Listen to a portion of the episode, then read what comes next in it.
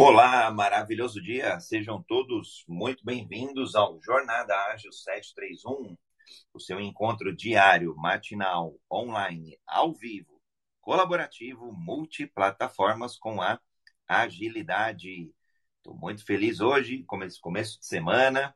Vai falar aí com uma pessoa incrível, uma referência e indicação de um grande amigo, o, o Leandro Garcia. Falaremos aqui com o Omar, o Omar, já, Omar Branquinho já está aqui na sala, Omar. Vou te colocar aqui de moderador, se quiser confirmar se o meu áudio está ok. Tá sim, alô? Tá me ouvindo? Estou te ouvindo. Perfeito, alto e claro, Omar.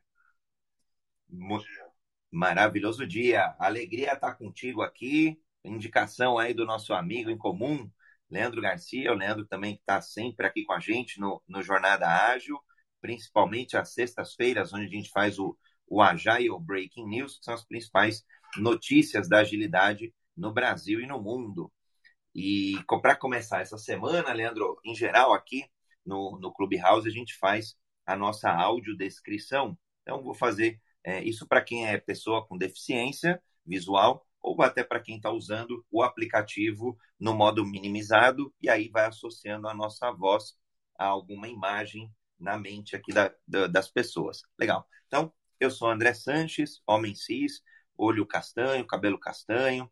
Estou numa foto é, vestindo aí uma camisa marrom, uma, uma camisa cinza, uma jaqueta marrom.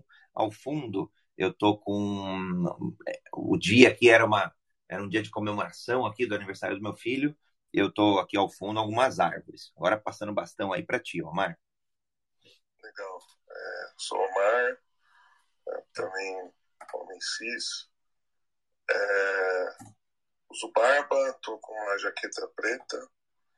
E esse dia aqui eu, eu tava em uma viagem em Monte Verde, aqui, então no fundo tem uma árvore iluminada em verde. Bacana, foto, foto bonita aqui, foto bem legal. Bom, para mim é uma honra, Omar, ter você por aqui com uma indicação do Leandro, uma referência para a gente falar sobre agilidade, principalmente no suporte. E aí, para fazer aqui um, um bate-papo enquanto a audiência vai chegando, esquentando, e aí, em geral, a dinâmica, quem estiver dentro do, quem estiver chegando aqui dentro do Clubhouse, é só levantar a mão, a gente traz aqui para o debate, que é uma sala aberta, aí, uma sala segura, e, e, respeitosa a todos os pontos de vista, a todas as opiniões. A gente adora é, diversidade, adora o, ouvir aí os pontos de vista de todos. E quem estiver nos ouvindo, né, a gente vai a gente transmite o Jornada Ágil para todas as outras mídias sociais. É só postar um comentário aqui que a gente vai lendo os comentários, vai ficando tudo junto e misturado. Bom, para começar para esquentar aqui o nosso debate, Omar, em geral, quando a gente ouve a palavra, né, agilidade, ágil, quero buscar o, eu brinco, às vezes é, é o santo graal hoje em dia da, das empresas é buscar é, agilidade, é ser ágil. Né? Então, construir equipes ágeis, entregar é, produtos e serviços de forma ágil. E aí o ágil pode ser empacotado por uma série aí de princípios, valores, metodologias, frameworks, que pode ser entregar é, de, desde entregar um pouco mais rápido, mas entregar com mais consistência, se adaptar aos, a, a, a concorrência, se adaptar a um ambiente regulatório mais exigente e por aí vai. E aí, é, na maioria das vezes, está muito associado, o ágil acaba estando muito associado ao, à criação de novos produtos, de novos serviços. Em alguns casos, é, então, áreas de negócio, áreas de tecnologia. E aí, pensando numa empresa composta é, de diversas áreas, áreas, departamentos é, e afins, então a gente pode falar que tem aí áreas de negócio, área comercial, área de vendas, é, tem áreas de tecnologia, que tradicionalmente já trabalham aí em, em modelos mais ágeis ou, ou historicamente já vieram é, para o mundo com, com maior agilidade, e tem áreas de suporte, uma área de RH, às vezes, uma área é, de atendimento ao cliente, uma área, por exemplo, de, é, de pós-venda. Então, tem algumas áreas na minha cabeça, né, é, que eu vejo que são áreas mais de suporte que muitas vezes não se beneficiaram tanto ou não estão se beneficiando tanto é, de ser ágil ou de praticar agilidade. E aí eu queria ver, então, com você, é, se faz sentido um pouco esse, esse histórico, esse contexto, e, e aí a gente já entra na discussão de como é, a gente é, transformar também essas áreas ou não excluí-las é, desse grande movimento que tem é, tomado aí as, as, grandes empresas, principalmente, mas eu já tenho visto muita coisa bacana em, pequen, em pequenas e médias empresas. Legal. É, o Manifesto Ágil e tal, então, no movimento ágil, ele partiu da questão de desenvolvimento de produtos mesmo. Né? Então, é, associa-se diretamente nessas equipes mais técnicas ou mais de tecnologia. Né? É, entretanto, dá para aplicar o conceito basicamente em qualquer equipe que tem que entregar um determinado resultado. Né? É, obviamente, é, nem todas as ferramentas são adequadas para todas as realidades, né? mas é, é possível sim a gente pensar é, e, e, aplicar conceitos de agilidade para as outras áreas, para a área de back-office, para a área de, de vendas, para a área de atendimento, enfim. Então, existem alguns conceitos e algumas ferramentas que podem ser aplicadas e adaptadas para essas outras, para essas outras, para essas outras áreas sem problema nenhum. Né? É, é, muito mais uma questão de uma maneira de pensar, né? De, de que, na minha visão, né, agilidade é conseguir entregar é, valor né, de maneira é, rápida né, e concisa. Então, é, a gente consegue entender e aplicar isso, isso esse, esse mantra para qualquer, qualquer área da empresa. Né? E, e, bacana, então acho que estamos alinhados aí, pelo menos acho que no, no conceito, acho que comungamos aí do, dos mesmos, é, da, da, do mesmo pensamento. Eu gosto, assim, de quando a gente começa a provocar, de pegar uma área de vendas, de pegar uma área de marketing, de pegar uma área de suporte, pegar outras áreas que não estão se beneficiando. E principalmente não é nem de entregar o, o, o produto ou o serviço, mas de entregar mais do que isso, entregar o valor. Para mim, a chave, a, a, palavra aí é, da vez é valor. Então, é, faz sentido, sim. Acho que buscar esse agilidade no valo da entrega de valor em todas as áreas. E, e aí, acho que, bom, chegou aqui uma galera, só disclaimer rápido. Quem quiser contribuir aqui é só levantar a mão e vamos junto. A gente aproveita aqui o Omar, que além de. Ale, vou, vou, fazer, vou até fazer o contrário aqui, ó. Além de cantor nas horas vagas, ele é fundador também da Desk Flows, presidente da Campinas Tech, investidor anjo e venture partner na Venture Hub Select Portfolio. Então, quem quiser se conectar com o Omar aí também, uma das referências é, aqui no Brasil na área de agilidade e hoje a gente vai aprofundar o tema sobre como aplicar isso nessas áreas, né? Como sair um pouco então de aplicar valor, agilidade, né? É, e valor nas áreas mais tradicionais, tecnologia, áreas de negócio, nas áreas de negócio a gente tem falado muito de business agility, por exemplo, né? A gente já fez vários talks sobre esse assunto.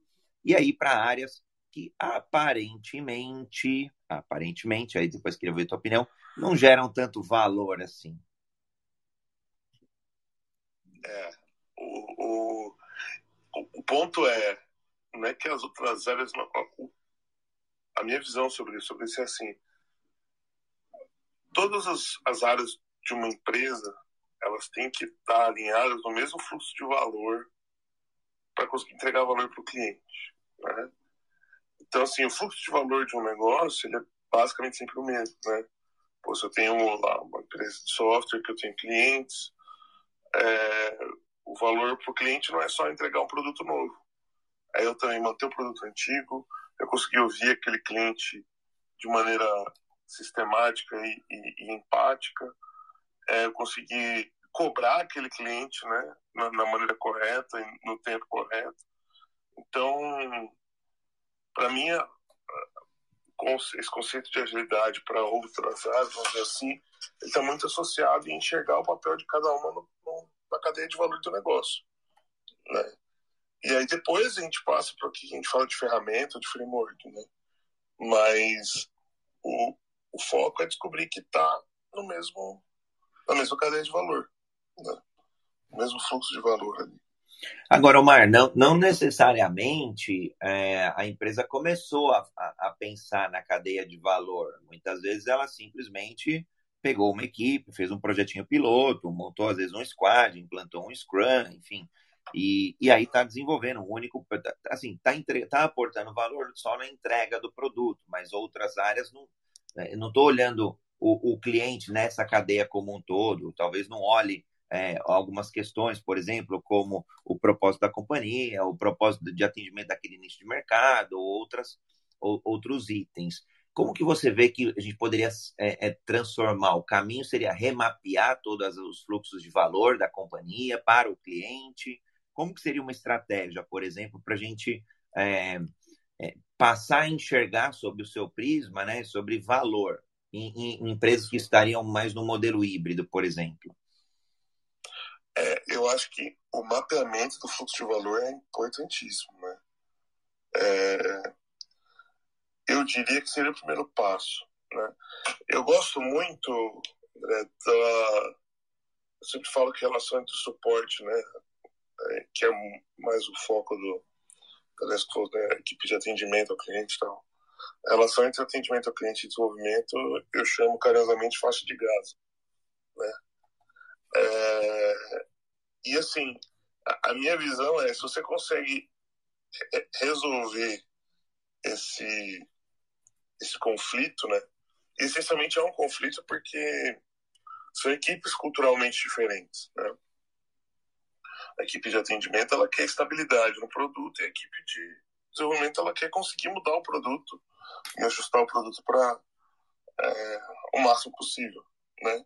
E obviamente que nisso é, muitas das vezes a, o, o bolo desanda aí. Né? Então,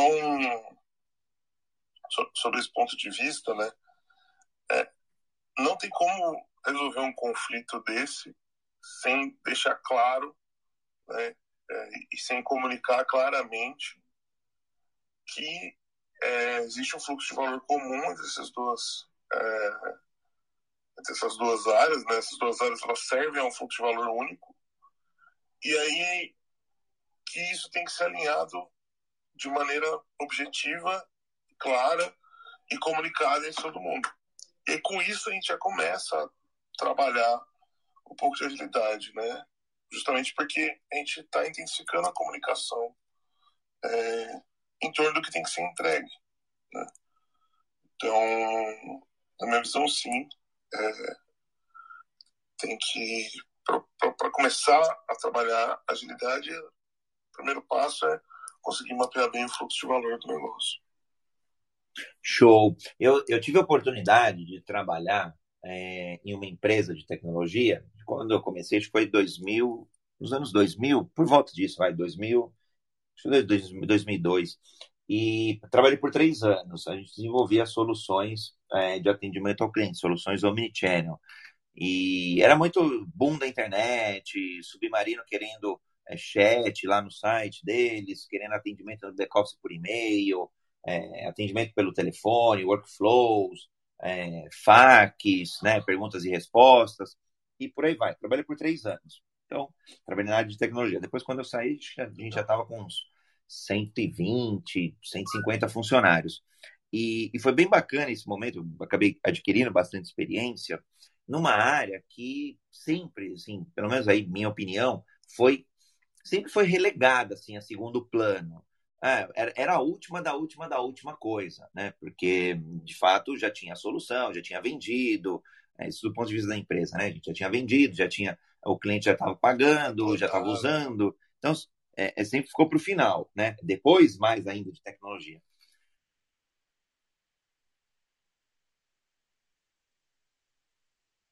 no cliente, é, até o próprio slogan, por exemplo, do, do Itaú, que, que acho que era Itaú feito para você, mudou para Itaú feito com você. Então, assim, vários movimentos de empoderamento do cliente, de colocá-lo no centro da discussão e de, do desenvolvimento de produtos não para o cliente, mas com o cliente. Então, um, um, um, um apoderamento mesmo é, desse papel. E aí, quando falo de área de atendimento, então, para mim, ocorre o um movimento contrário. Então, uma área de atendimento ao cliente, ela é a mais importante de todas, mais ainda, inclusive, do que uma área de desenvolvimento. Por exemplo, de novo, não que não seja importante desenvolver os produtos e serviços para os clientes, mas o, o, eu estou ali no, no tete a tete com o meu cliente. Ele vai se abrir para uma dor e aí oportunidades de inspeção e adaptação do meu produto aparecem com muito mais frequência né, no, nesse atendimento ao cliente. Ontem mesmo tinha pedido um, alguma coisa para comer em casa, tal, o motoboy atrasou porque é, fizeram uma blitz aqui no bairro, tal, no, moro aqui em São Paulo, e tinha uma, uma avenida aqui, fizeram uma blitz. Na hora eu já pensei, poxa, se o motoboy tivesse algum como informar o aplicativo, eu saberia disso. Aí eu já me perguntei, poxa, será que o aplicativo, que é o iFood, será que ele tem essa funcionalidade? Será que não tem? Aqui eu já era eu, cliente, pensando em melhorar o aplicativo para melhorar a experiência de todo mundo. E provavelmente eu vou bater numa área de suporte, numa área de atendimento ao cliente. Então, é, queria ouvir de você como que é, como que você tem visto essa evolução? E aí a gente já começa a mergulhar no tema aqui. Como como agora pegar esse suporte que lá atrás, pelo menos para mim, 2002 a 2005 ali, 2006, era tradicionalmente a última área da empresa, sem muito processo, sem muito é, dados, sem muito data science, sem muita ferramenta, é, como que a gente consegue, então, trazer agora agilidade? Então, algumas estratégias aí que você conheça é, para trazer, para que essas equipes sejam, de fato, equipes mais ágeis. Legal. É, hoje em dia, né, André, a gente está vivendo um mundo muito diferente né, é, do que há alguns anos. Por exemplo, se você vai comprar um carro hoje, a chance de você saber mais do carro que o vendedor do carro é muito alta. Né? É, porque você consegue pesquisar. O cliente ele tem acesso a muito mais informação, muitas vezes, que o próprio vendedor do produto. Né? Então, é, o papel de atendimento ao cliente, não, não só de suporte, mas de venda, é muito menos falar e muito mais ouvir. Né?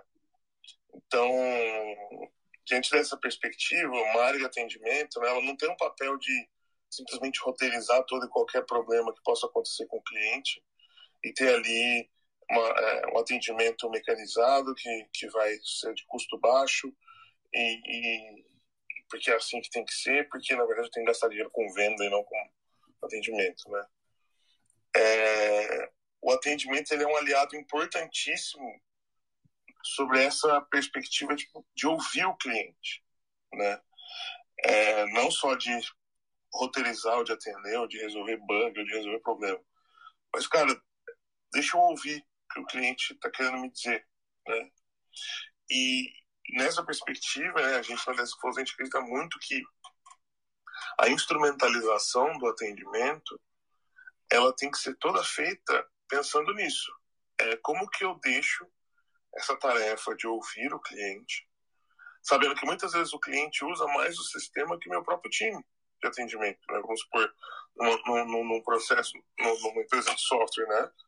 É, eu tenho cliente que é, é, mais heavy user do que meu próprio time de atendimento. Né?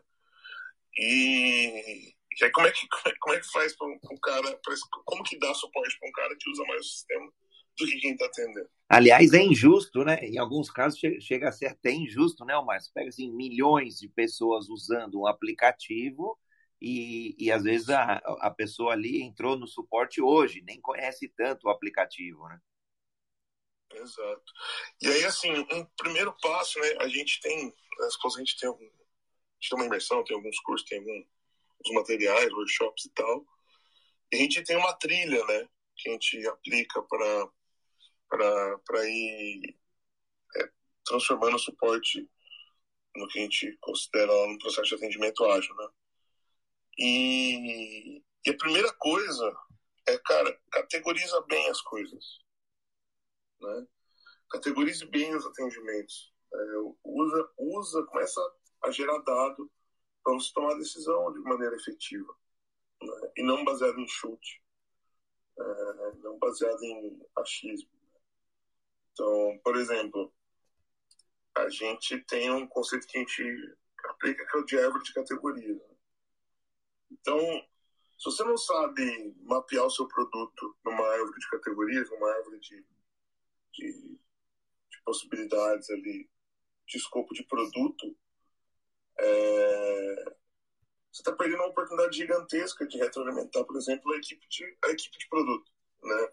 Então, putz, é, eu analisar ali de onde, né, quais partes do meu produto geram mais dúvidas nos meus usuários. Né? É, eventualmente eu consigo ajudar a resolver isso com um central de ajuda, mas eventualmente eu vou ter que ir lá no time do desenvolvimento e falar, cara, ó, pessoal, time de UX aqui, ó, tem um problema nessa funcionalidade que a gente não consegue é, resolver. Né? É, é, é, a gente ainda tem uma incidência muito alta de dúvida nessa tela aqui.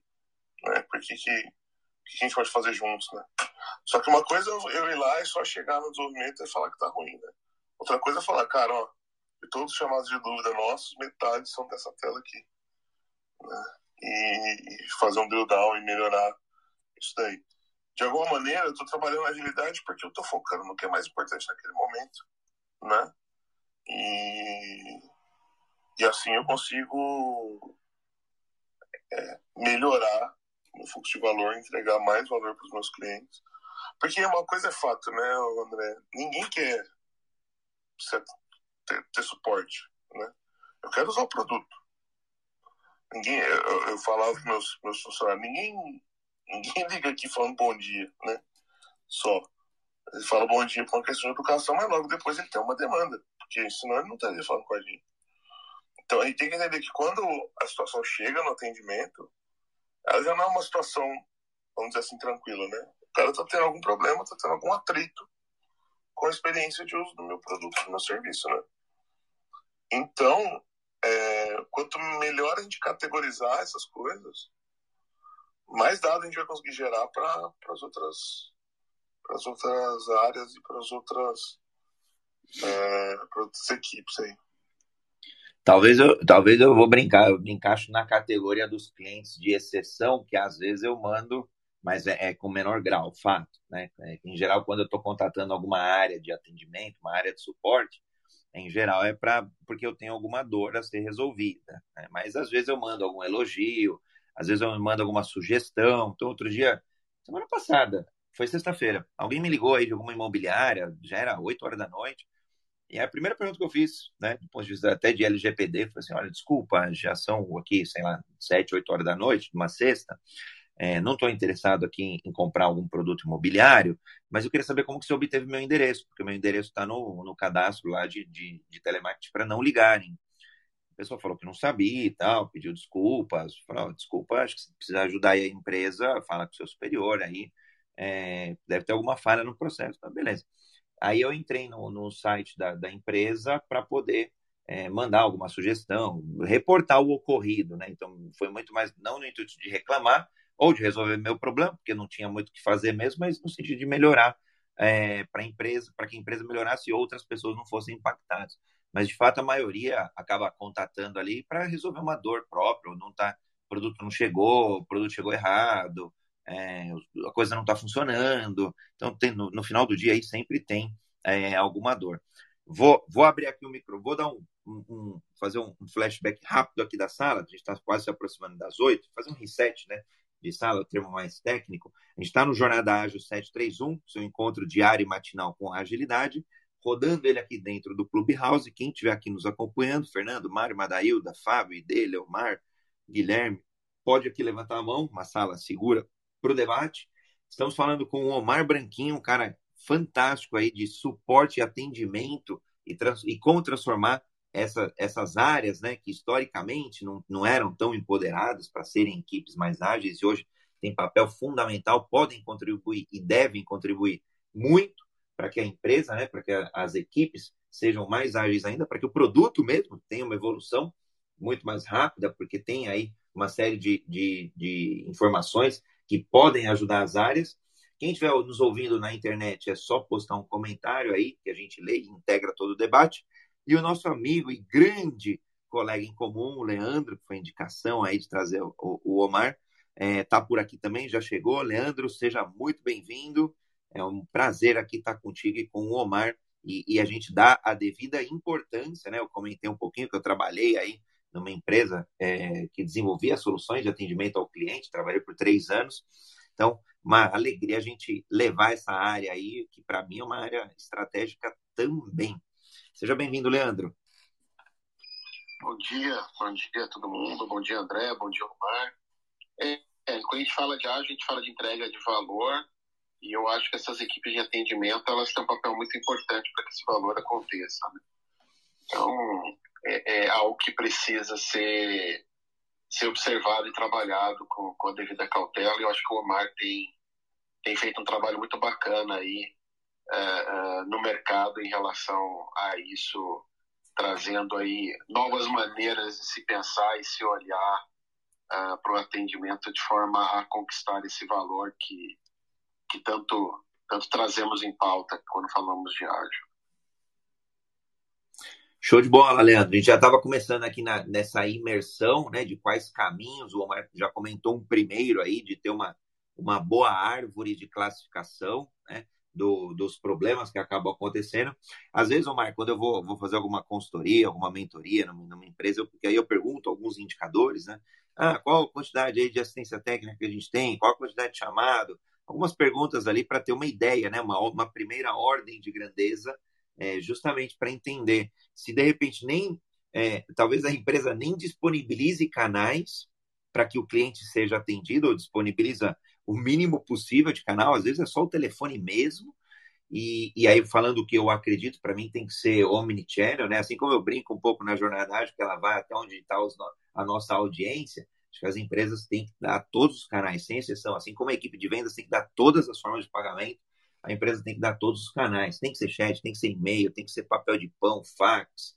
Cara, tem, tem que abrir todas as portas possíveis para a gente escutar. E aí você trouxe um segundo ponto, além da árvore, é a escuta. Escuta ativa para captar essa dor, para captar esse sentimento, para captar esse problema, para internamente a gente faz aí alguma análise, alguma, algum diagrama, algum pareto, o que for aí, para colocar mais foco e, e, e mais e ordenar melhor essa geração de valor a partir é, da área de atendimento. Que, que outras estratégias, Omar, você vê que, que a audiência aqui poderia se utilizar é, para que as equipes, para que essas equipes aí de atendimento sejam equipes de fato genuinamente mais ágeis? Legal. É, sobre a questão de canal, né? Eu tenho uma opinião ligeiramente diferente, tá, André, sobre canais de atendimento. É a seguinte: é, eu acho que você tem que criar o mínimo de atrito possível para o seu cliente conseguir entrar em contato contigo, né? É, esse é um ponto. Então, assim, aqueles caras que eu já peguei cliente que não, o cliente só pode abrir pelo portal através do formulário porque eu preciso das informações. Ele, é, peraí, cara, o seu, cliente está com problema. Ele precisa resolver. E você está criando atrito para ele abrir o, o problema. Então, você está se enganando de que ele não tem um problema. Né? Então, ah, tem um volume de chamado baixo. Isso aqui vai lógico, é um inferno abrir um chamado. Como é que você como é que você acha que, que o cliente se sente, né? Então, esse é um primeiro ponto. É, e segundo, o cliente vai pelo canal que funciona. É, eu tenho essa, essa, velha, essa velha máxima. E aí eu, eu sempre falo assim, putz, é, telefone é o pior canal para você atender de todos, porque é um canal um para um e ele é síncrono, né? Então, é um canal muito ruim de se atender. E aí eu tenho muito caso de clientes que dizem, falam assim, ah, cara, não adianta, todo, todo mundo me liga meus clientes todos me ligam, eu não aguento mais telefone. Eu falei, cara, você parou pra pensar que ele tá te ligando porque os outros canais não funcionam? Ele já tentou te mandar e-mail, ele já tentou eventualmente entrar em contato pelo chat, mas isso não funciona. Então, muito do processo que a gente aplica, né, da metodologia que a gente aplica, de estruturar as filas de atendimento e, e trabalhar com, de uma maneira mais é, obsessiva por SLA de atendimento, né, é, é porque, assim, cara, tem poucos canais, pelo menos, que funcionam. Não adianta você disponibilizar um monte e não ter processo para atender todos. É melhor você ter um canal de e-mail que funciona bem, um canal de telefone que funciona relativamente bem, do que você abrir 8, 10, 12, 15 200 canais, e todos serem mal atendidos, e todos não terem padrão de atendimento adequado, né? E aí, padrão de atendimento que eu estou dizendo aqui não é um padrão de comunicação, né? Mas é um padrão de processo de atendimento. Então, o que a gente faz é, a partir dessa categorização, você consegue estruturar algumas filas de, de, de chamados prioritários, né? Você consegue estabelecer algumas filas de, é, de demanda, e aí, a partir dessas filas, você consegue dimensionar a capacidade da sua equipe para atender essas filas num determinado tempo, né? Que, que é, seriam, seria o SLA daquelas filas. Né? E aí, então a segunda etapa da nossa jornada de produtividade, de atendimento, de agilidade, é eu definir os SLAs a partir dessa minha árvore de categoria, a partir dessa minha, é, minha árvore de classificação dos atendimentos, e depois disso criar as filas em função desses SLAs, em função dessas, dessa, desse tipo de atendimento. Né? Com isso, é, vai ser muito mais claro entender em qual parte do meu atendimento eu preciso de, dedicar mais recurso. Porque aí, nesse sentido, eu vou estar monitorando a fila. Né? Então, é, na minha visão, é, é, é isso. É, não, não limite a entrada, porque você está perdendo informação, você está perdendo a escutativa do seu cliente, né? Então, criar atrito para abertura de chamado não é uma estratégia é, legal. Apesar de parar de dizer, ah, não, se eu abrir o e-mail aqui vai ser um inferno, não vou conseguir atender. Mas, cara, seu cliente está com dor, você está tá simplesmente parecendo um macaquinho que tampa o ouvido e não quer ouvir o que o seu cliente está falando, não faz sentido. É, isso faz parte do seu entrega de valor. Ah, só, só para só complementar, Omar, o, quando eu falo de abrir, né, é, é mais multicanal, enfim, é, é, é, muito. Eu vou muito na linha assim. Tem que ponderar, né? Acabei não, não comentando no começo, mas tem que ponderar por, pela qualidade. E aí concordo mil, mil por cento, né? Não adianta o cara, não, agora eu atendo também pelo Instagram, você me manda um direct, eu atendo, eu, eu tô nas mídias sociais, é, bota o WhatsApp, é, começa a pôr uma série de coisas e, e, de verdade nenhum deles funciona. E não faz o menor sentido. Né? É, acho que concordo. É, quando eu penso em, em, em, dar a maior gama, é, é, paulatinamente, né, passo a passo, uma construção, uma jornada dentro da, da empresa ali, do ponto de vista de atendimento, de ir pegando esses canais e um a um é, estruturando mesmo. E acho que o, o, uma das palavras-chave aí é, é justamente as filas de priorização, que talvez tenha itens ali, né, numa árvore de classificação, por exemplo, que sejam mais urgentes do que outros. Talvez assim, um cliente reclamar de que um produto veio errado, bom, tá bom, pode ser pode ser alguma coisa. Outra coisa é o cliente falar, oh, eu preciso agora transferir dinheiro e não estou conseguindo fazer agora. Pô, como é que funciona, né? Será que tem? Não, estou emitindo nota fiscal, cara. Tô com problema na nota fiscal. Para tudo, cara. Nota fiscal, o cara não está se o cara não sente distribuição, por exemplo, ele não está trabalhando. Esse seria alerta vermelho, exato. Aliás, essa já, era, já ia entrar nessa seara, né?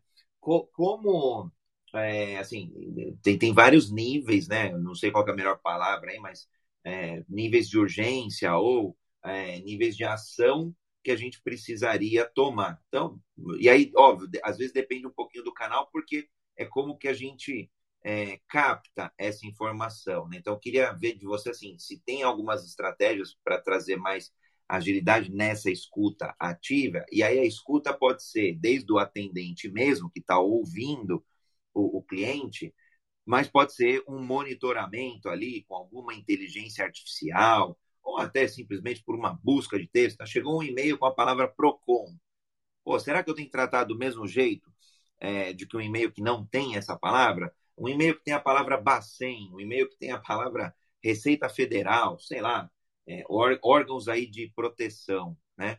É, eu tenho que eu, eu, tenho que jogar numa fila com SLA menor, enfim. Então a, acabei até dividindo quase que em duas perguntas. A primeira é como captar essa urgência, né, do cliente e aí separar em clientes que o problema é menor e me, talvez menos prioritário, de problemas mais críticos, crônicos, talvez, que nem você falou, o centro de distribuição parou.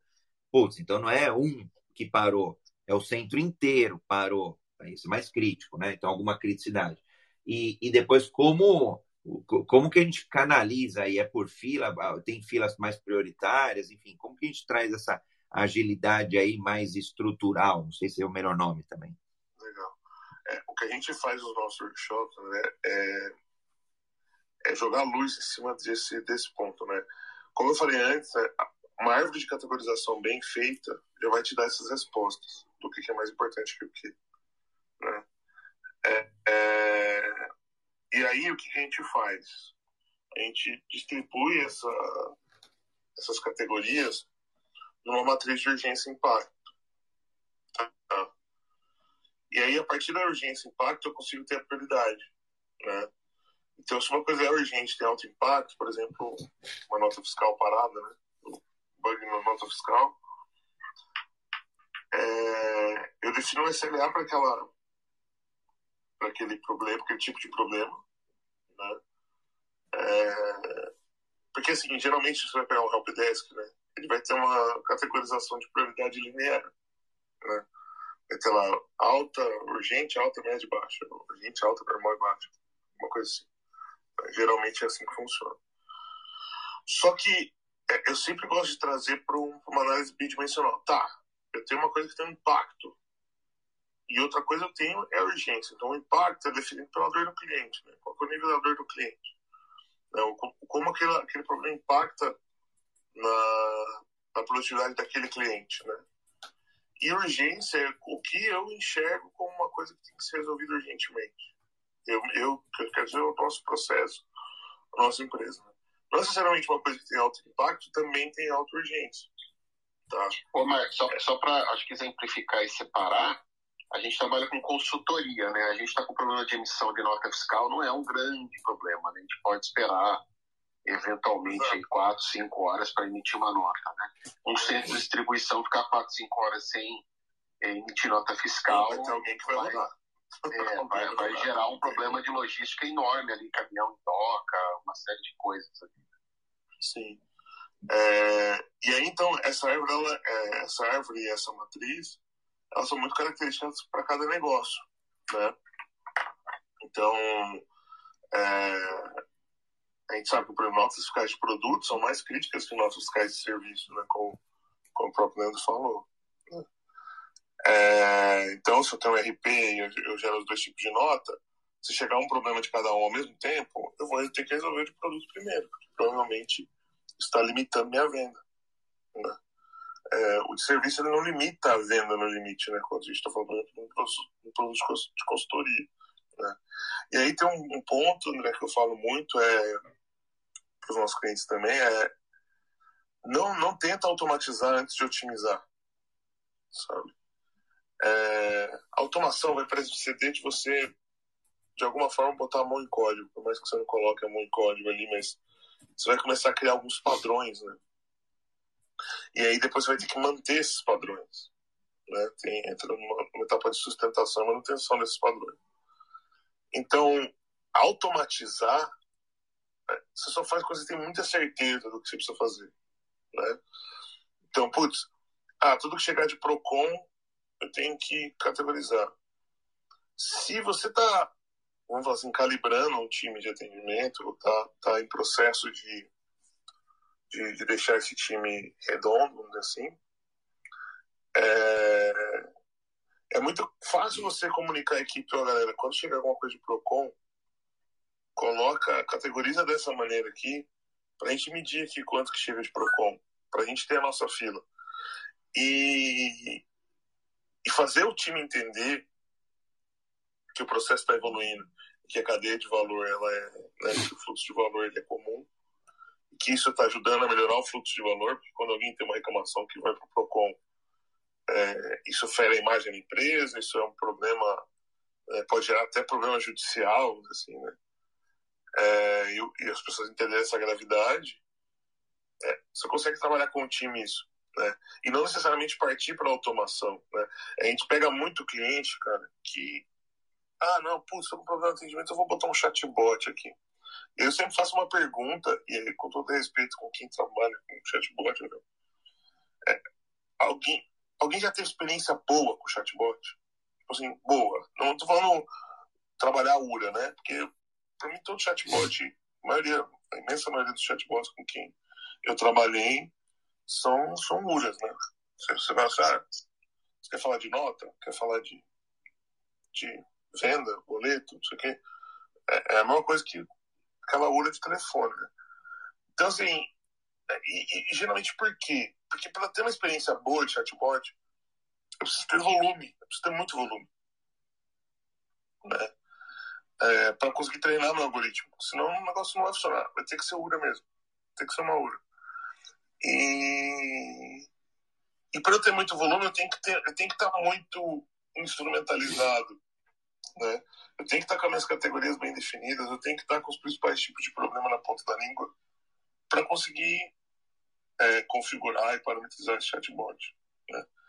Só que assim, parece o caminho mais fácil, né? Puta, tá ruim põe chatbot, mas na verdade a probabilidade de você ferrar a experiência do seu cliente mais ainda com o chatbot é muito alta. Né? Então a gente sempre fala, cara, otimiza antes de automatizar. E otimizar não é botar chatbot. Chatbot é automatização. Né? Às vezes você nem sabe como que o seu cliente está falando com você, você já está querendo contratar um chatbot. Bacana, e ó, tem acho que muito link. Eu ia ler o comentário do Leopoldo via LinkedIn, mas o Leopoldo tá tão rápido aí, então acho que já, já se adaptou na mídia e já veio parar aqui no Clubhouse. Mas eu, de todo modo eu vou ler aqui o do, do LinkedIn, aí já abro aí a palavra para o Leopoldo também, que subiu aqui. É, mapear, cadê que tá aqui? É, mapear processos, definir processos, treinar colaboradores, valorizar a solução dos problemas e não o problema. Tudo com foco do cliente é, interno e externo. E aí eu acho legal, às vezes, esse foco do cliente, não foco no cliente, né? Tem, uma pegadinha aí. E aí, perfeita colocação, sistema de atendimento bom, que resolve e não dificulta o acesso do cliente na solução do problema. É a questão que o Omar trouxe aqui de não criar é, atritos né, na, nessa resolução. Não, não, não dá para ter um canal ali. É, na verdade, sim, às vezes algum atrito sempre vai ter. O papel é minimizar esse atrito o máximo possível. Né? Leopoldo, seja bem-vindo ao Jornada Ágil 731, seu encontro diário e matinal com a agilidade. Seja bem-vindo, pode complementar em algum ponto de vista, a gente aproveitar o Omar aí, especialista de equipes de atendimento, equipes ágeis de atendimento, e o Leandro também. Eu também, então estou por aqui. Bom dia, André. Bom dia, Omar. Bom dia, Leandro. Eu, eu, eu, fiquei incomodado aqui porque o Omar falou uma coisa que é muito certa e, e a solução para mim é muito simples, cara.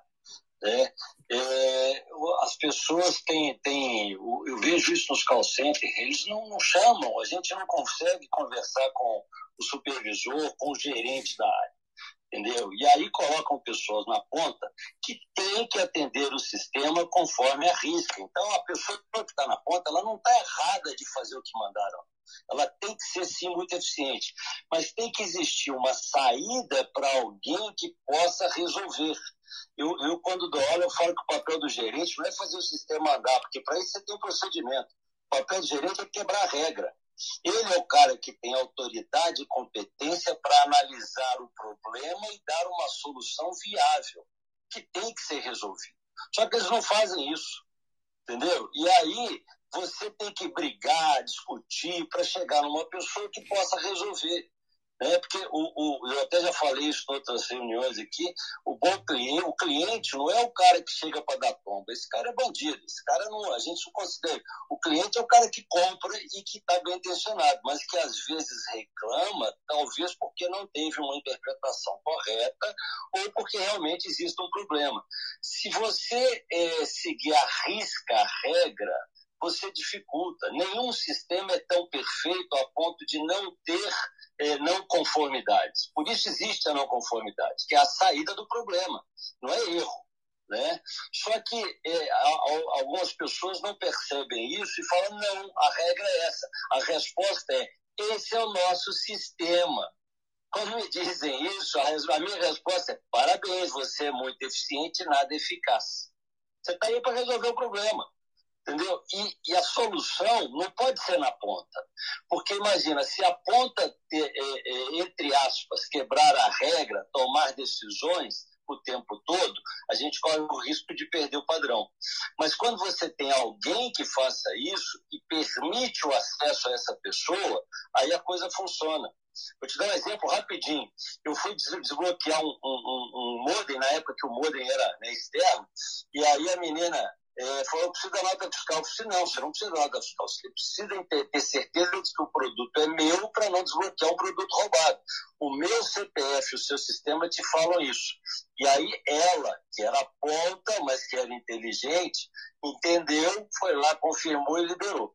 Na semana seguinte foi liberar um celular. Cara, a menina da ponta simplesmente, não, a regra é clara, eu preciso da nota fiscal. E aí o que, que aconteceu? Eu não briguei com ela, porque ela era ponta. Eu disse, não, eu te entendo perfeitamente. Me chama o seu gerente, que era o cara que tinha que fazer isso, entender a situação. E simplesmente o cara era cabeça de ponta. Não, a regra é clara, eu preciso da, da, da nota fiscal. Não precisa, até porque eles não ficam com a nota fiscal ele precisa ter certeza de que o equipamento era meu, que o meu sistema, o meu CPF e o sistema, e o sistema deles falariam isso, porque eu comprei lá. Então, assim, eu acho que nós vamos ter mais agilidade, e eu já falei isso quando nós nos conhecemos, quando, você, quando as pessoas tiverem um mindset de transformação e não um mindset fixo, e começarem a pensar, aliás, principalmente não, é, é, é, vamos falar definidamente, não, é, é, exclusivamente os coordenadores e gerentes, porque são os caras que estão lá para isso. Mas, infelizmente, nós não vemos isso. Nós vemos sistemas que, que, que, dificultam o acesso do cliente à solução do problema e que nós não podemos nem brigar com a pessoa que está fazendo, porque ela é mandada para isso. Entendeu? Então, acho que o problema é de cima para baixo mesmo e, e a gente tem que dar acesso à solução e não fugir dela. Obrigado. Legal. Eu vou só complementar um pouco. O maior case de atendimento, né, espelha para toda a equipe de atendimento é o atendimento das Apos, né? E aí você falou uma coisa, uma coisa legal aí. As Apos, ela tinha uma política de troca que você poderia trocar o seu produto em até um ano, né? Então é muito acima da lei. E, e, e as Apos não iam te questionar, né? Por que você está trocando, então. E aí a gente pensa com a cabeça, pô, mas, cara, se eu fizer uma sacanagem, eu posso usar um, um tênis, né? as Apple vendiam sapato. Eu posso usar um tênis o tempo inteiro, sei lá, um ano inteiro, depois trocar esse tênis. E aí a visão do fundador é a seguinte, era bem isso, eu assim, cara, eu não posso fazer uma regra para 1% que vai usar isso de má fé. Né? Então eles contabilizavam a coisa não pela, é, é, é, ele não criava restrições, né? Partindo do princípio que você era bandido. Ele partia do princípio de que você era um cliente que ia usar o negócio e que ia usar aquilo com bom senso, que é a maioria das pessoas, né? É, porque se todo mundo fosse bandido, né, o, o, a gente estaria muito ferrado, né? Então, é, quando você cria uma política, quando você cria uma regra, quando você cria um processo, você não pode partir do princípio de que o cara está sendo sacana, né? Porque se eu fizer isso, né, é, é, você vai ferrar a experiência dos 99% dos caras que não são, né? E a gente não tem mais de um... A maioria das pessoas não é, a maioria das pessoas está querendo usar um produto, está querendo usar um serviço. Simplesmente, né? Eu não estou partindo do princípio que eu sou, que eu estou agindo de má fé. Então, a gente, e é isso que tem um pouco disso também, né? A gente desenha processo partindo do princípio que o cara está de má fé, é, eu estou criando restrições para os outros 99% das pessoas que não vão agir de má fé. No final do dia, a gente está desenhando o processo né, é, para exceção e não para regra geral.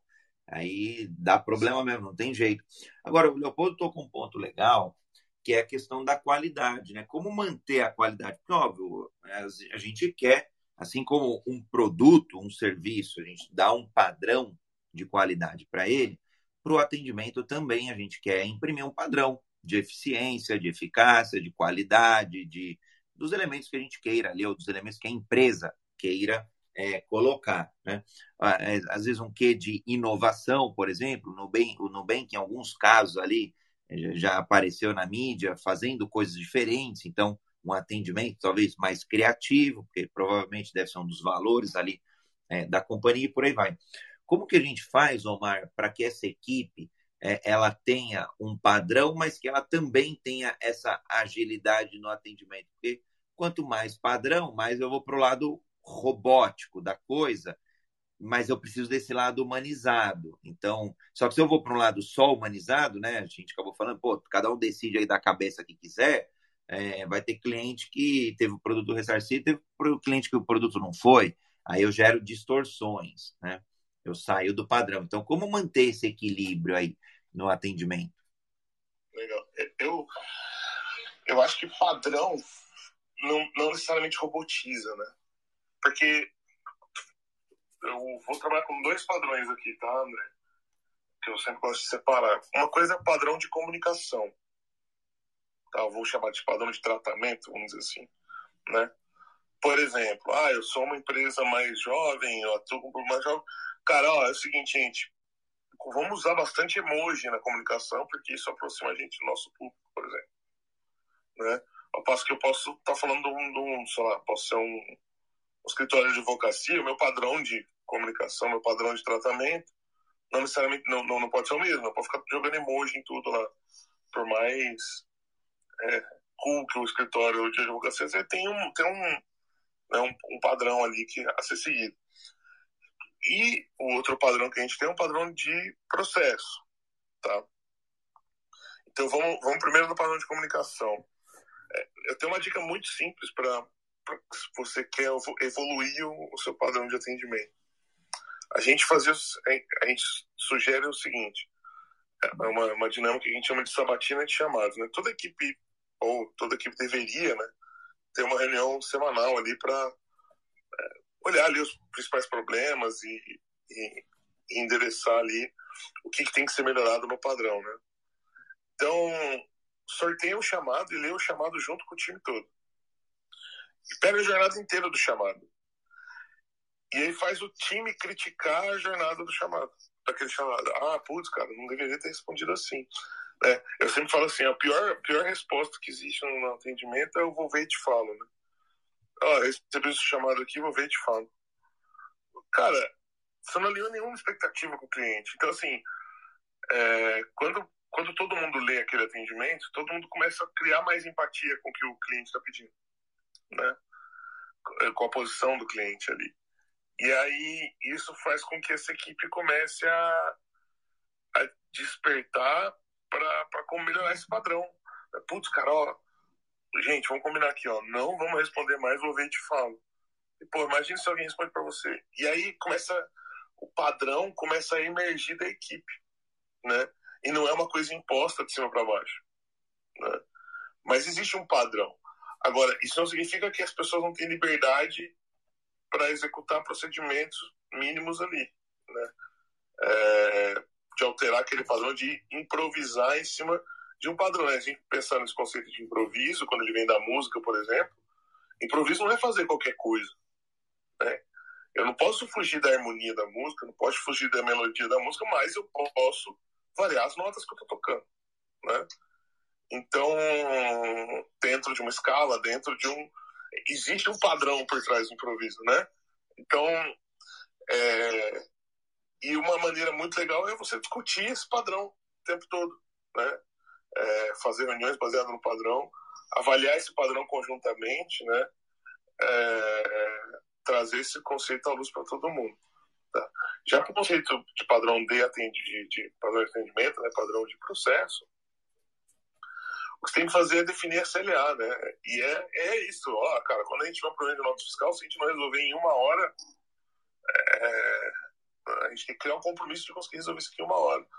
Nossa, mãe, mas como é que eu vou dimensionar a equipe para fazer isso? Né? E se chegar um monte de problema de nota? Então, você está ferrado chegar um, problema de, um monte de problema de nota. Agora, pensa que você está ferrado porque os seus clientes estão mais ferrados ainda. Né?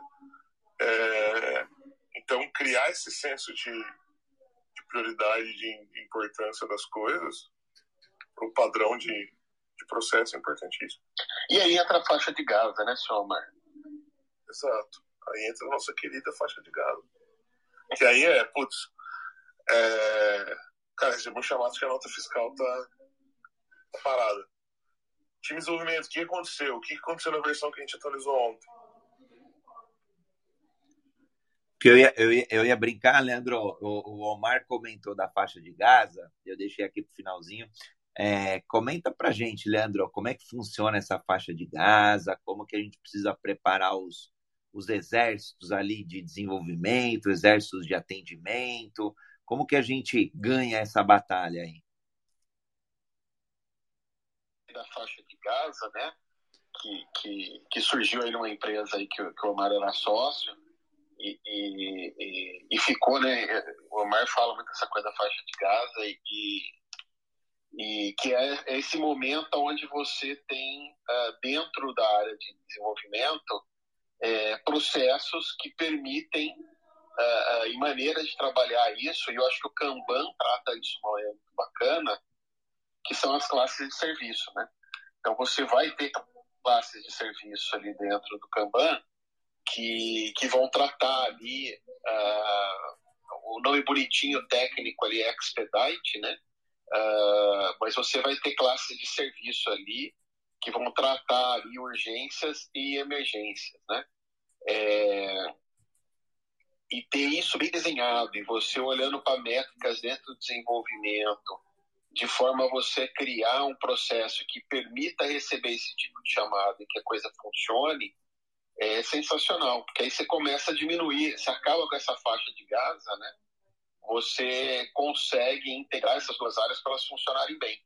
E uh, essa matriz de impacto fugiu, Omar, impacto versus urgência. Urgência. Essa matriz de impacto versus urgências é, é, é muito interessante porque é, você começa a automatizar e aí eu e o Omar a gente já colocou isso automatizado dentro do desenvolvimento, né? Aonde um, um, um chamado, quando era entendido que tinha alto impacto e, e, e alta urgência ali, ele automaticamente ia para dentro do board do time, uh, dentro dessa classe de serviço que era que era para tratar a urgência, né? É, aparecia ali é, automaticamente ali então, é, você casar esses dois processos, né, ter um entendimento geral em relação a tudo isso uh, e esse foco na entrega de valor, é, a partir do momento que é entendido, e aí tem toda uma regra, tem todo um pensamento por detrás que tem alto impacto e alta urgência, é, ele cair automaticamente já dentro. Né? E aí você vê essa coisa ganhando maturidade. Né? É, inicialmente ali uh, uh, você quebra barreiras em entendimento do que, que é urgência e o que, que é, é, é o que, que é esse impacto. Então, precisa vir um pensamento comum dentro da empresa, ali, um entendimento comum do que, que é, por que, que o cliente está com urgência, por que aquilo tem alto impacto. Todos os times precisam ter um pensamento comum. A forma como isso vem escrito para dentro do desenvolvimento não pode vir escrito de qualquer maneira. Né? Precisa estar muito claro para o time de desenvolvimento como é que ele replica aquele problema. Não pode chegar de forma que o time de desenvolvimento vai ter que descobrir como é que ele replica aquele problema. Então tem uma maturidade toda que você vai ganhando ali até chegar num ponto que você pode automatizar isso. É, é, e esse chamado parar dentro do time de desenvolvimento ali, dentro de uma classe de serviço, é, já é, é, de forma automatizada ali, conectando diversas ferramentas ali de áreas diferentes e aí, dentro do time de desenvolvimento, você vai usar métricas, né? Poxa, eu sei que esse time aqui consegue fazer uma conta simples aqui de padeiro, né? Mas eu sei que esse time de desenvolvimento consegue entregar 20 itens por semana aqui. Eu sei que chega aos cinco urgências. É, no momento que você vai é, reabastecer o time ali de novas tarefas, tem cinco itens no board. Então, esse time, numa segunda-feira de manhã, por exemplo, vai carregar 10 itens, vai descer 10 itens ali para o desenvolvimento, é, vai deixar um buffer ali de 5 para urgências, e já tem 5 que ele está trabalhando, né? Então, é uma forte tendência dele terminar a semana com tudo, com tudo zerado ali. É, é... E maravilha, você conseguiu fazer um todo funcionar com foco no cliente e tudo mais. É claro que você não consegue chegar nesse ponto instalando o dedo, mas aí eu, eu, quis trazer esse exemplo aí de como é que, como é que você consegue alinhar as coisas e, e, e fazer o todo e fazer o todo funcionar assim até chegar num ponto que isso está bem automatizado. É, eu gosto de falar também, né? É, é, até chegar no ponto da gente automatizar isso daí, teve muita mão na massa, muita coisa que a gente fez no braço, para chegar à conclusão de que, cara, não, de fato, cara, quando chegar um chamado desse tipo aqui, é melhor que automaticamente ele apareça ali, né? Então, é, é, isso é, é, um, é, um, é um caminho, é um processo, né? É, um, uma jornada que a gente vai, vai melhorando, que é a hora que eu vou colocando as coisas, tô no braço um monte de vezes, falo, pô, cara, se eu tô colocando no braço várias vezes a mesma coisa, significa que eu tenho um padrão aqui, então esse padrão eu posso automatizar. Né? Eu lembro a primeira vez, Omar, lá, né, que, que lá no estado chegou o chamado automatizado, assim, até o time de desenvolvimento comemorando, assim, né, que tinha, nossa, apareceu alguma coisa aqui, né? E, e você olha pro pessoal lá que tava, né, o PO, o pessoal de atendimento lá, tava ansioso para ver chegando automaticamente lá, e o time já começando a tratar isso, diminui lead time de, de atendimento, né? É, é, você consegue resolver o problema do cliente de uma maneira mais rápida. É, é, é Eu acho que toda essa questão, toda a questão de, de desse processo, né, é, acho que para urgência e emergência esse problema, né, para faixa de gás, isso é um problema grande. Mas a gente tem que pensar que se eu estou tendo muito problema de faixa de gás, provavelmente o, o mar gargalo não está ali, né? Então, putz, só tem a reunião de priorização de, de, de produto que não tem tipo, tipo, ninguém do time de atendimento ou ninguém representando o time de atendimento naquela priorização, é, pode ser que o cara só está sofrendo o efeito do, do, do, planejamento de produto, né? Então, assim, é, lembrar que o atendimento ele não serve só para resolver bucha. Ele tem que resolver também, tem que servir para te ajudar a direcionar melhor é, a estratégia de produto, né? E o que, que, impacta mais o cliente. E não tem ninguém na empresa, não tem nenhuma equipe na empresa que entenda mais do cliente do que o atendimento ao cliente. Né? Simplesmente porque ela lida com o cliente o dia inteiro. E esse é o trabalho dela. Né? Então, criar maneiras sistemáticas de ouvir essas pessoas, de ouvir essa equipe, é o que vai trazer produtividade para a gente. Né? Quer, você abriu o microfone, Leopoldo, quer fazer algum complemento? Quero, quero, mas é, é, eu vou ter que dar uma saída, então queria só fechar minha, minha participação hoje falando uma coisa. É, eu já falei isso, é sistema, ferramenta e cultura. É, quando a gente sistematiza os processos, quando a gente bota no papel, a gente provoca uma evolução deles, então tem, tem que melhorar. Né? Quando você tem é, ferramentas né, que, que, que, que, levantam né, os indicadores, que te mostram o que está acontecendo, você começa a ter certeza das coisas. E quando você tem liderança, quando você tem uma cultura de liderança e deixa o gerente trabalhar, porque, aliás, na cultura da liderança isso acontece, né? Porque é, quando é chefia, o dono manda e o, e o gerente é só um, um, um de ferro né? É, e esse não funciona. Mas quando ele tem autoridade e, e, e competência e liberdade para fazer o que deve ser feito, ele está comprometido, é, até na, na, na, quando a gente fala de liderança situacional, é, é a liderança livre, né? é, é a autoridade, é competência, capacidade e maturidade excessivos, você delega e deixa o cara trabalhar. Entendeu? Então, o, o, problema maior que eu vejo é que não deixam o gerente trabalhar. Né? É, é como se todo mundo tivesse que aplicar o sistema que é perfeito e nenhum sistema é perfeito. Todo sistema vai ter uma, uma situação que você tenha que interferir corrigindo. A gente corrige uma vez, corrige duas, se virar sistema, vira sistema. Se não, acabou o problema, mas alguém tem que corrigir, né? porque senão é, trava o sistema. Então, assim, eu acho que o caminho seria esse: sistema, ferramenta e cultura. E deixar as coisas funcionarem né? É delegar mesmo. Se você não tiver cultura de liderança, meu amigo, desiste, porque não vai, a concorrência vai te tomar espaço. Né? Obrigado. Eu vou ter que dar uma saída agora. Né? Até a próxima. Abraço. Gratidão, Leopoldo.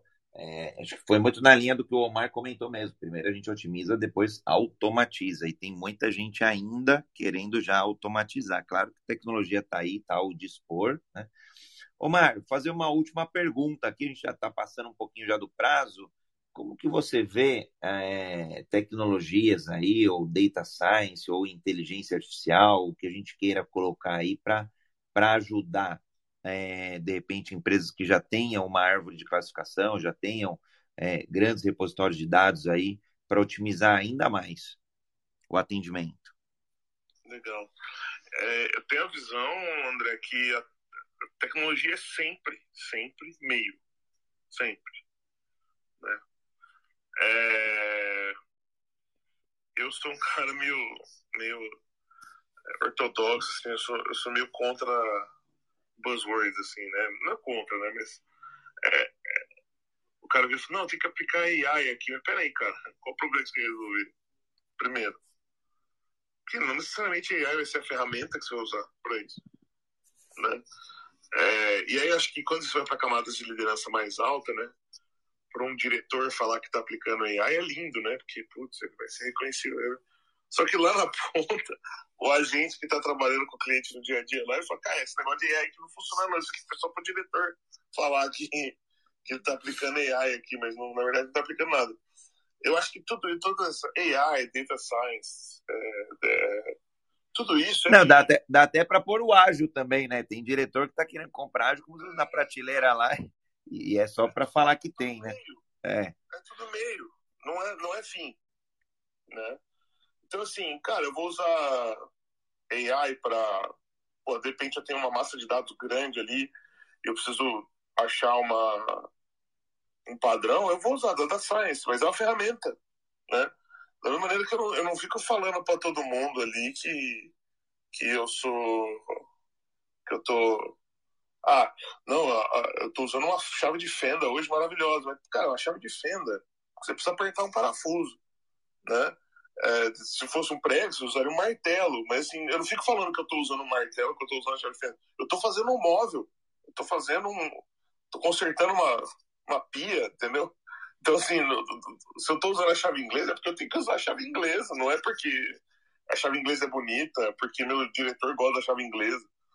Né? Então, assim, com relação a essas tecnologias, a aplicação delas no, nos processos de atendimento, né, e nos processos de, de negócio no geral, é, eu sinto muito que tem muito buzzword, assim, muita vontade do cara falar que está usando determinada tecnologia, quando na verdade não, o problema não vai ser melhor resolvido usando aquela tecnologia. E aí o, o, grande X da questão aí é que muitas das vezes isso vai atrapalhar o fluxo de solução do problema. Né?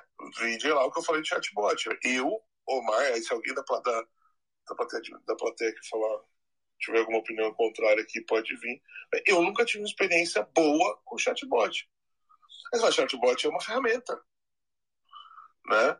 É, quando que você usa essa ferramenta? Quando eu tenho uma pirâmide de atendimento, né? eu tenho um volume de atendimento alto, que pode ser resolvido de maneira automatizada, porque eu, tenho, eu identificar um padrão muito claro de alguns tipos de pergunta.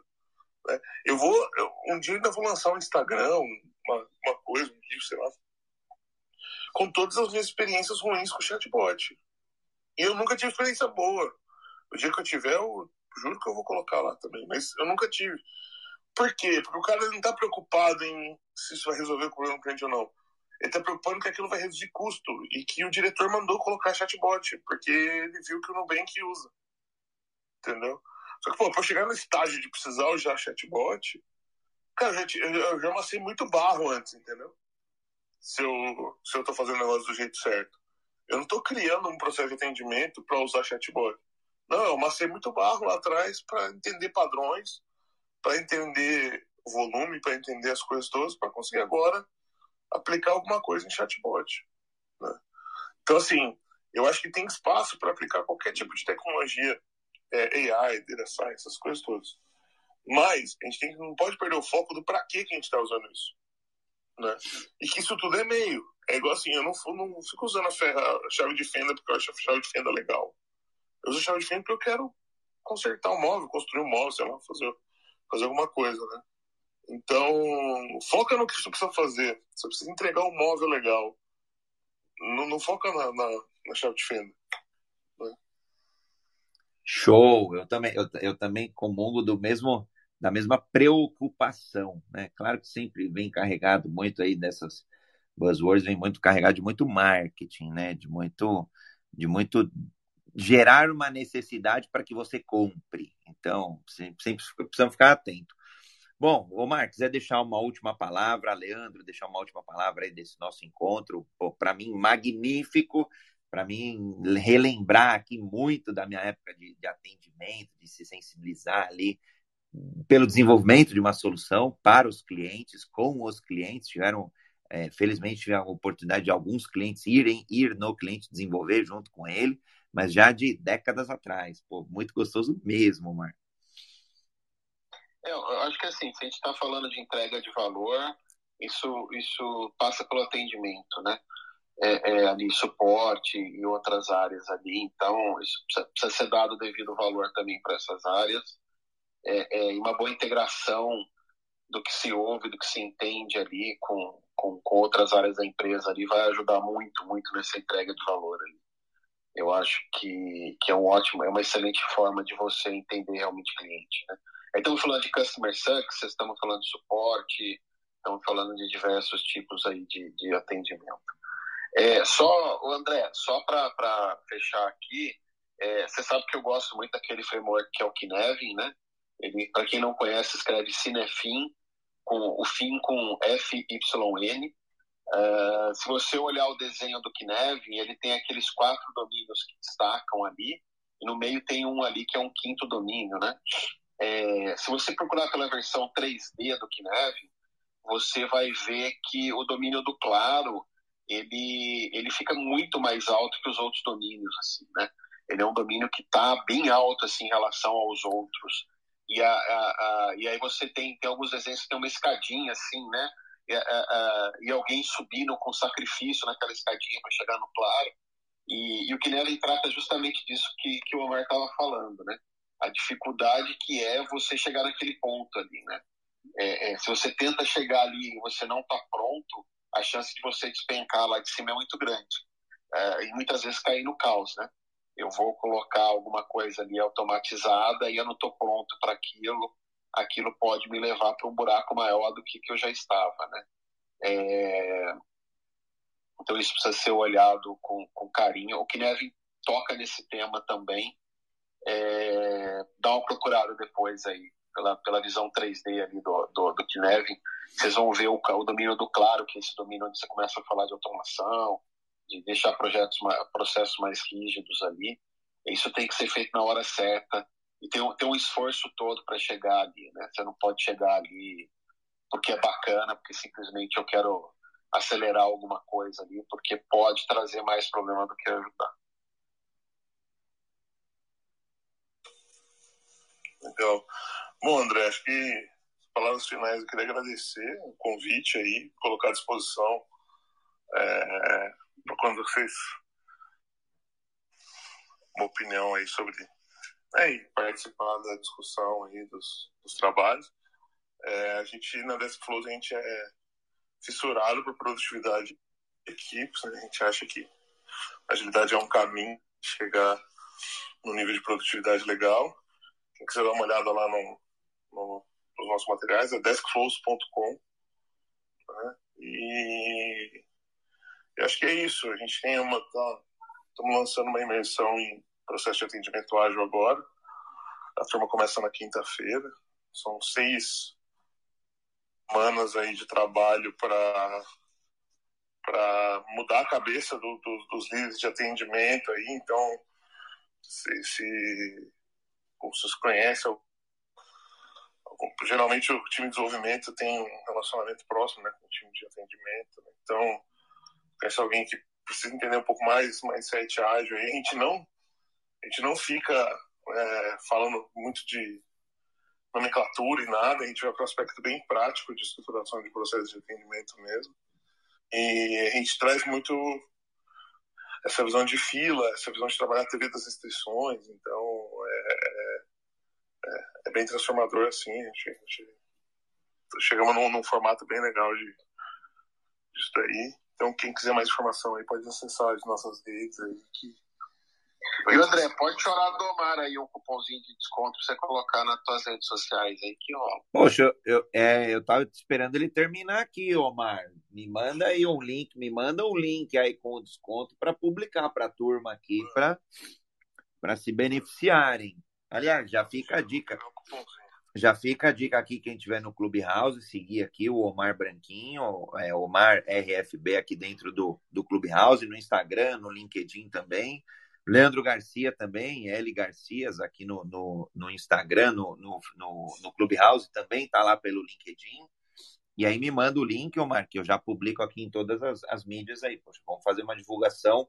Acho que é oportuno sim, dado que a gente tem aí um grande índice de insatisfação dos clientes. Se está doendo para a gente, que a gente ajude as empresas aí a, a serem melhores né, na, nas suas equipes de atendimento. Isso aí. Pode deixar que eu mando sim. Já aqui já te mando. Show de bola. E, e viu, André, é, o Omar tem uma frente de trabalho aí com startups também, que é bem legal também. Sei que não é a pauta aqui do fórum, mas uh, eu, eu acho que, que, tem alguma sinergia no que você faz também, André, com o Omar nessa frente aí de startups também. Cara, tem, to, tem total. É, e assim, já tem algum tempo que eu estou pensando em trazer é, só preciso achar aí as agendas direitinho, encaixar alguma periodicidade, que acho que fica legal. É, agilidade na busca de investidores, né? Seja o anjo, semente, venture capital e por aí vai, né?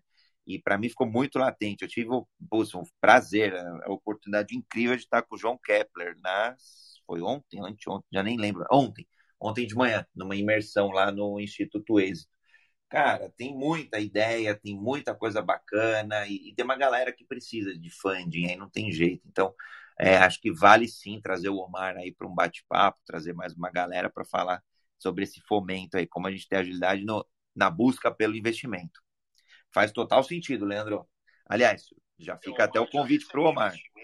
Já vendeu startup, tem bastante experiência nisso daí.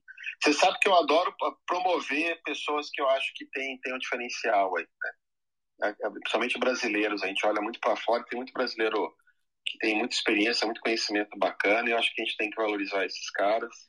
O Omar é um, é um, é um desses nossos brasileiros aí que tem bastante coisa legal aí para contar. Não, e é um orgulho danado. A gente. acho que a gente está tá virando esse jogo, Leandro, principalmente com novas startups indo lá para fora. Recentemente a Vtex indo para a Nasdaq, empresas abrindo IPO, Nubank. A gente já está com bastante caso legal, né, cara, que dá orgulho da casa aqui.